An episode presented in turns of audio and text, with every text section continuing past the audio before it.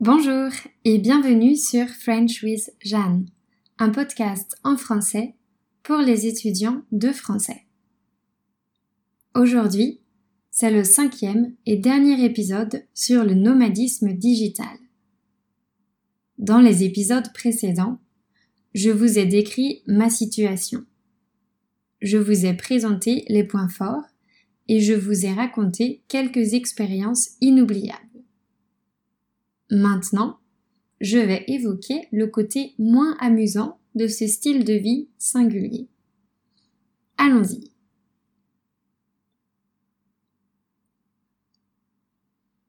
L'un des défis les plus importants à relever, pour moi, concerne l'organisation. Je voyage beaucoup, mais paradoxalement, je déteste organiser mes voyages. Je n'aime pas particulièrement me renseigner sur les choses à faire sur place. Je n'ai aucun plaisir à chercher les billets d'avion les moins chers et à analyser les offres de logement. Je me sens vite submergée par toutes les options possibles. Et en plus, j'ai des difficultés pour faire des choix. Malheureusement, mon copain et moi sommes assez similaires sur ce point. Lui non plus, il n'aime pas organiser. C'est l'une des raisons pour lesquelles on préfère voyager assez lentement. On n'a pas de recherche à faire chaque semaine. On a bien essayé de s'améliorer, en se forçant à faire plus de recherches avant d'arriver quelque part. Mais ça n'a pas vraiment fonctionné. Ni lui ni moi n'aimons prendre du temps pour ça. En plus d'organiser les transitions quand on change d'endroit, il faut aussi tout réapprendre. Il faut comprendre comment est organisée la ville, quels quartiers nous correspondent, comment se déplacer, quels sont les vrais prix, où acheter ce dont on a besoin, où rencontrer des gens sympas. Ça peut être assez fatigant et stressant aussi. Les premiers jours, je suis assez méfiante car malheureusement, il n'est pas rare qu'on se fasse arnaquer. Alors, pendant ces premiers jours dans une nouvelle ville, j'observe comment se comportent les gens et je pose des questions pratiques aux locaux ou aux expats que je rencontre. Par exemple, je leur demande combien ils payent leur loyer ou le magasin où ils ont loué leur scooter. Ces moments de transition sont les plus intenses il y a beaucoup de choses à découvrir, de personnes à rencontrer, et il faut trouver ses repères. C'est dans ces périodes-là que mes capacités d'adaptation sont mises à l'épreuve. Cela entraîne parfois des émotions fortes.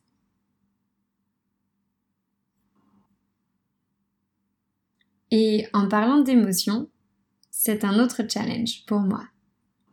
Mieux gérer mes émotions est quelque chose que j'essaye de faire chaque jour. Vivre à l'étranger peut être difficile. On ne comprend pas toujours comment les choses fonctionnent. Et c'est frustrant. Il n'est pas rare que des locaux profitent de votre ignorance pour vous escroquer, et ça aussi, c'est énervant. Parfois, on veut simplement commander à manger, mais on ne comprend rien car le menu n'a pas d'image et les serveurs ne parlent pas anglais. D'ailleurs, très régulièrement, je ne reçois pas le plat que j'ai commandé. De temps en temps, on voit qu'il se passe quelque chose de pas normal, mais on ne parvient pas à comprendre quoi. Et personne n'est là pour nous expliquer. Ça peut vite être stressant. On peut aussi avoir l'impression que quelqu'un se moque de nous, parce qu'on voit une personne nous regarder et rire. Il ne faut pas laisser ce type de pensée évoluer. Dans le meilleur des cas, la personne est simplement en train de rire pour n'importe quelle raison. Dans le pire des cas, la personne se moque effectivement de nous, et ce n'est pas la fin du monde. On peut donc facilement ressentir des émotions négatives. Et dans ces cas-là, il faut pouvoir réagir sans se laisser dominer par elle. C'est une chose sur laquelle j'aime travailler. Je crois que je m'améliore. Je suis de plus en plus capable de mettre de la distance entre mes émotions et moi, de relativiser, de changer de perspective. Par exemple, quand quelqu'un insiste pour me vendre quelque chose, je me dis que dans sa situation, je ferais peut-être pareil. Et que cette personne ne tire sans doute pas plus de plaisir que moi de la situation. Et puis, j'essaye d'accorder moins d'importance au comportement négatif de certains vendeurs ou chauffeurs de taxi. Certaines personnes font semblant d'être gentilles, pour que vous ayez recours à leur service. Et dès que vous déclinez, les sourires disparaissent. D'autres vous prennent pour un idiot et essayent de vous vendre des choses cinq fois plus chères. Moi qui déteste marchander, je trouve ces situations très désagréables.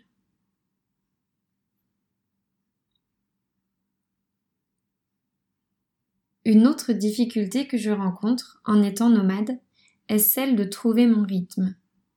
Ce n'est pas toujours facile de faire la part des choses entre le travail et le reste du temps. J'ai tellement l'impression d'être en vacances que parfois j'ai du mal à me concentrer sur mon travail. Et quand j'ai la sensation de ne pas travailler assez, je culpabilise. L'inverse est vrai aussi. Quand je travaille beaucoup, je m'énerve toute seule car j'ai l'impression de ne pas profiter du fait d'être à l'étranger pour explorer. Bref, je crois que je n'ai pas encore trouvé le rythme qui me convient. En plus de notre rythme personnel, mon copain et moi devons trouver notre rythme à deux. Nomade ou pas, c'est certainement une problématique que tous les couples rencontrent. Néanmoins, comme notre environnement change souvent, cela ajoute une difficulté. Nous ne réagissons pas de la même manière aux mêmes endroits. Par exemple, quand nous sommes arrivés à Chiang Mai, Zach avait déjà un petit cercle d'amis qu'il avait rencontrés lors de sa première visite. Moi, je ne connaissais personne et je me suis sentie assez seule avec l'impression désagréable de le suivre partout. Heureusement, ça n'a pas duré trop longtemps. Quand je m'en suis rendu compte, j'ai décidé de m'investir davantage dans les relations avec les personnes avec lesquelles je m'entendais le mieux. Les relations représentent un autre défi à relever. En effet, quand on voyage régulièrement, c'est plus difficile de construire des relations fortes. La plupart des relations ne se solidifient qu'avec le temps. On rencontre plein de personnes différentes, mais généralement, on ne fait pas beaucoup de choses ensemble, car on n'a pas le temps. Il m'est arrivé de rencontrer des gens avec lesquels j'aurais aimé partager plus de choses. Et c'est un peu triste de ne pas pouvoir approfondir ces relations-là. Cependant, j'ai la sensation que les rapports sont différents. Dans ce contexte, il me faut moins de temps pour devenir plus proche de quelqu'un. C'est comme si le fait de savoir qu'on va se côtoyer sur une durée limitée m'encourage à être moi-même plus rapidement. N'oubliez pas que je suis un peu timide. Avant d'être à l'aise avec quelqu'un, il me faut du temps. De plus, les nomades digitaux représentent une communauté. Quand je fais la connaissance de quelqu'un qui a choisi ce style de vie, il y a une connexion qui apparaît.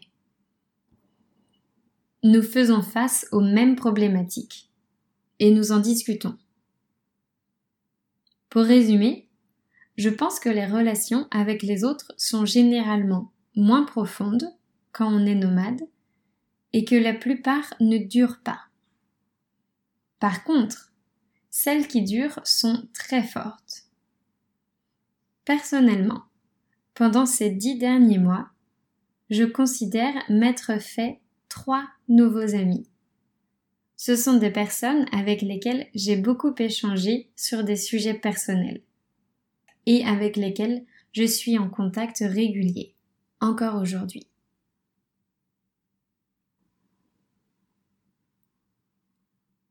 Il y a les relations entre voyageurs, mais il y a aussi celles avec ses proches.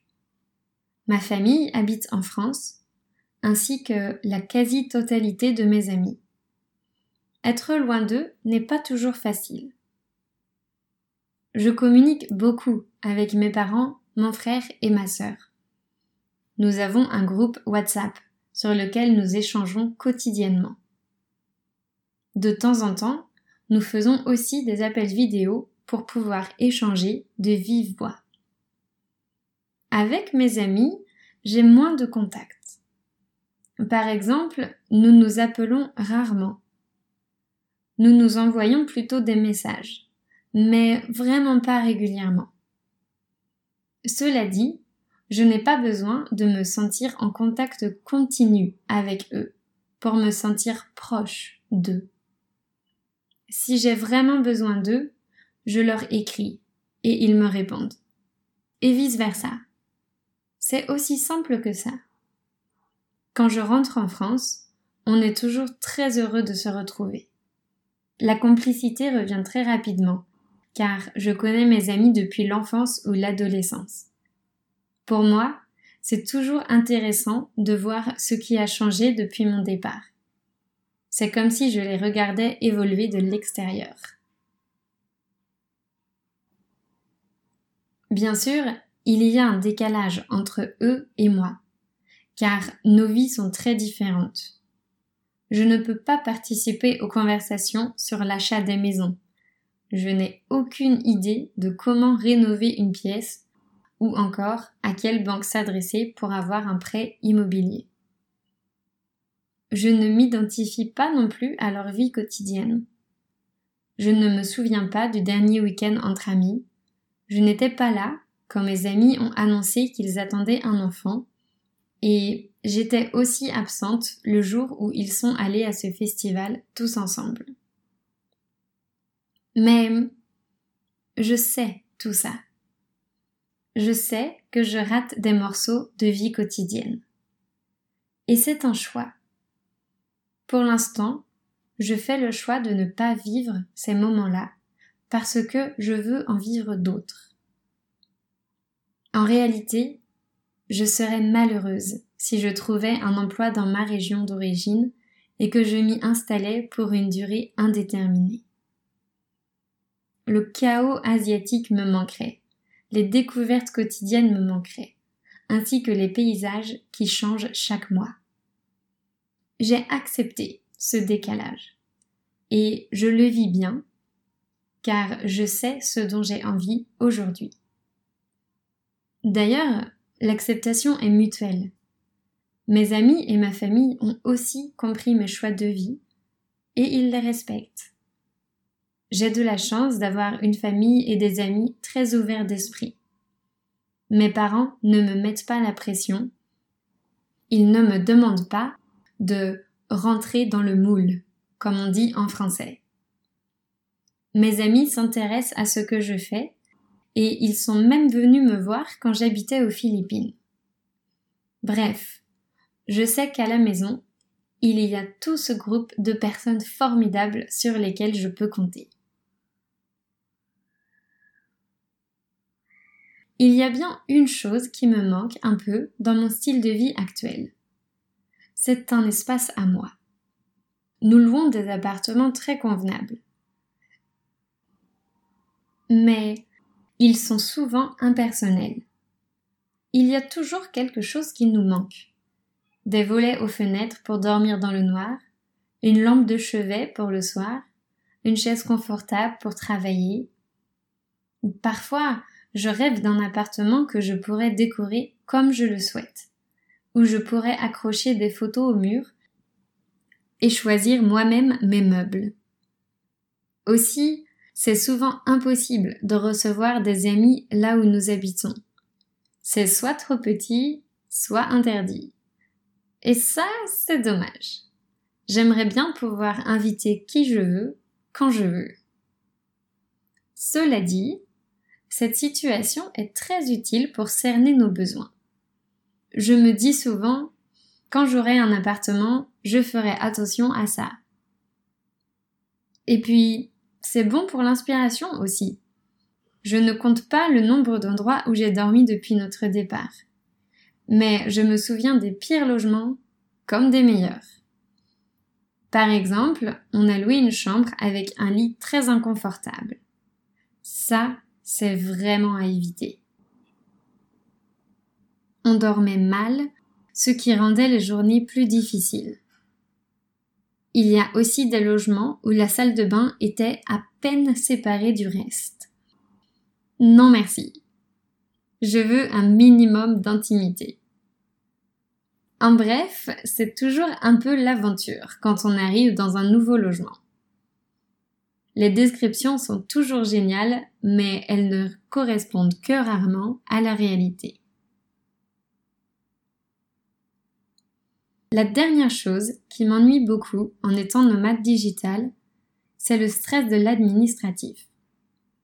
Comme vous le savez, il faut toujours garder un œil sur les visas et ses droits en matière de voyage à l'étranger. Même si je suis en règle, les contrôles d'immigration dans les aéroports me font toujours stresser. J'ai toujours peur qu'on me questionne sur ma vie. En effet, il n'y a pas encore de structure légale pour les nomades digitaux. Dans les faits, nous n'avons pas de résidence. Or, une résidence, c'est souvent ce qui détermine le système dont vous faites partie.